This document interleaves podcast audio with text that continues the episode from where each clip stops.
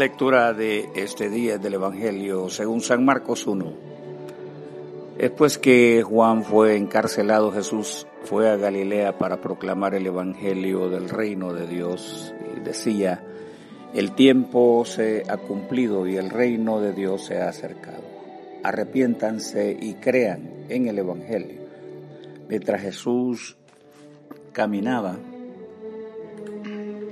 junto al lago de Galilea vio a Simón y a su hermano Andrés, que estaban echando la red al agua, porque eran pescadores.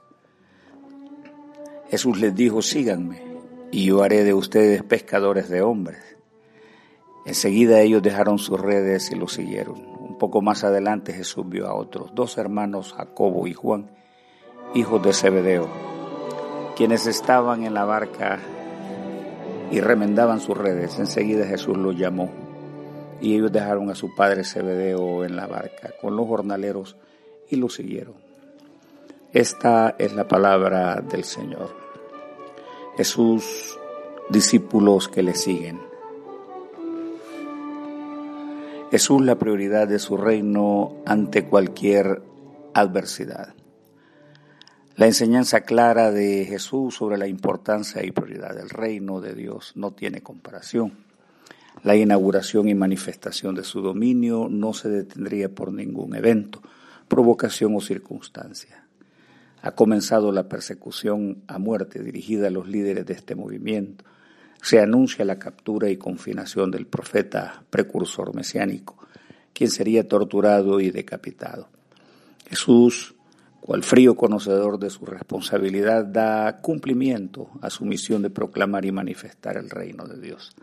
Nada detendría esta misión vital para el Hijo del Hombre, la cual contiene un engranaje dinámico que incluye los siguientes componentes. En primer lugar, la proclamación, la cual es una declaración abierta y pública de su mensaje novedoso que anuncia la salvación, en esta proclama emite su desafío a la gente de la llegada del reino y que la gente se vuelva a Dios. En segundo lugar, su mensaje dice algo sobre el cumplimiento de los tiempos. Y aquí no se trata de un momento cualquiera, sino de un tiempo designado por Dios para esta manifestación al mundo e implica concretamente que las líneas de su programa redentor irrumpen en la realidad humana a partir de su plan divino el cual no tendría variante u obstáculo, así que nada detendría su poderosa presencia, por no haber poder en el mundo capaz de detener su reino. Luego el texto cita el acercamiento de su reino.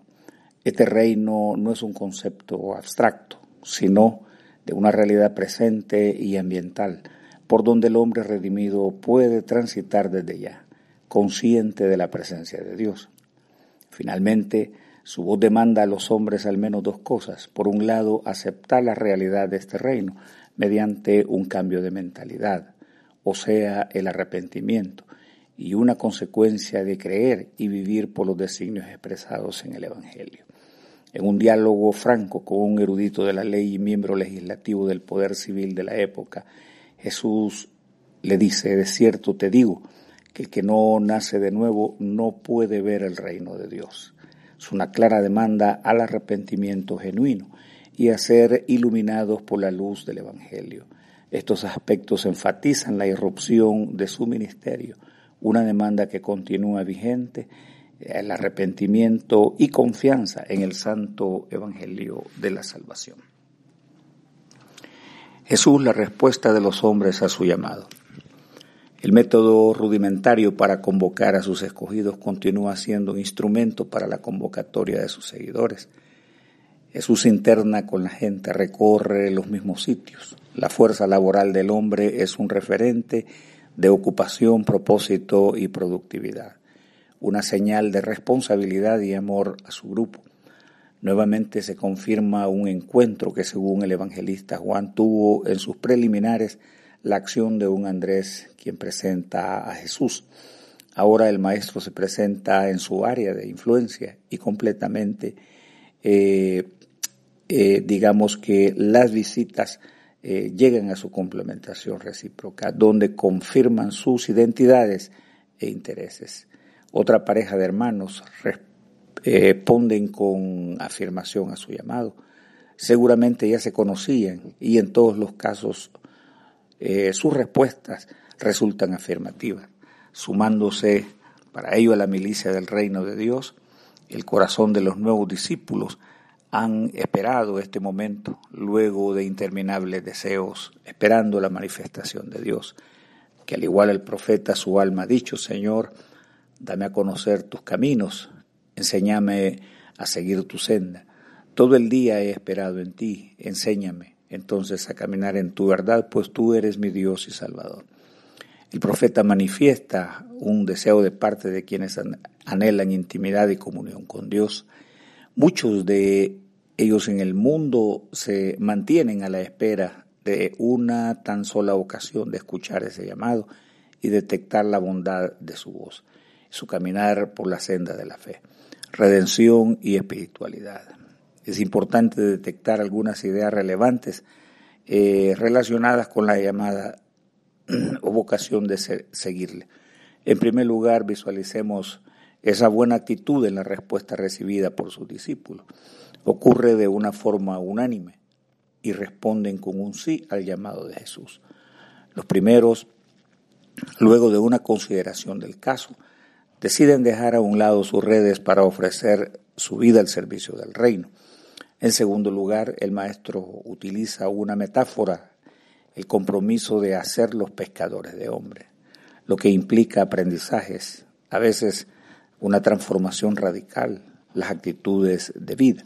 Este llamado con sus implicaciones también nos incluye a todos sus discípulos en el mundo. Seguirle es sinónimo de cambios esenciales de manera que encajemos con sus demandas en su reino. Jesús invitación a ser sus discípulos. Ser discípulo de Jesús, por implicación, es llegar a relacionarnos con sus más altos intereses e intenciones redentores. Ser un discípulo de Cristo es llegar a identificarnos con el bien universal del amor, no como un concepto abstracto y parte de un discurso, sino eh, con la actitud de vida real y demostrada por su medio para que iluminemos al mundo inmediato donde nos relacionamos. Su demanda es, en esto conocerán todos ustedes que son mis discípulos, si se aman unos a otros. Luego dice, este es mi mandamiento para ustedes, que se amen unos a los otros. Su gran mandamiento es un distintivo universal y notorio en la humanización del mundo, en cualquier sentido en un mundo donde a diario ocurren desastres humanos, muertes, víctimas inocentes, padecimientos a granel. Los discípulos somos llamados a salir por el mundo y ganar esta batalla sobre la injusticia, el dolor, el desamparo, etc. Dice el apóstol con firmeza, porque todo el que ha nacido de Dios vence al mundo, y esta es la victoria que ha vencido al mundo nuestra fe. Otro asunto del discipulado y su llamado es la renuncia a los atractivos de esta vida para concentrarnos en asuntos esenciales para el hombre. Así como los discípulos dejaron las cosas esenciales acudiendo al llamado, nos está llamando a todos para seguirle. Un asunto de interés es que Jesús convoca a cada uno por su nombre. Es curioso que a menudo cambiaba sus nombres como diciendo es hora de recomenzar la vida.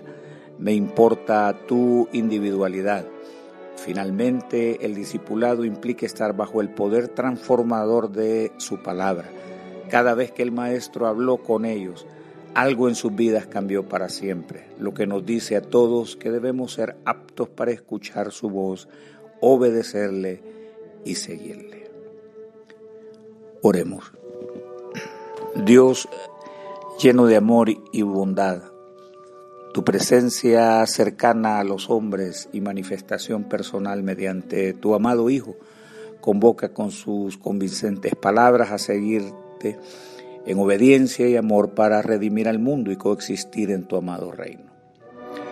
Concédenos la fe para oír tu voz y obedecerte. Por Jesucristo nuestro Señor, que vive y reina contigo y el Espíritu Santo, un solo Dios, por los siglos de los siglos. Amén. Y que el Señor omnipotente y misericordioso, Padre, Hijo y Espíritu Santo, nos bendiga y nos guarde. Amén.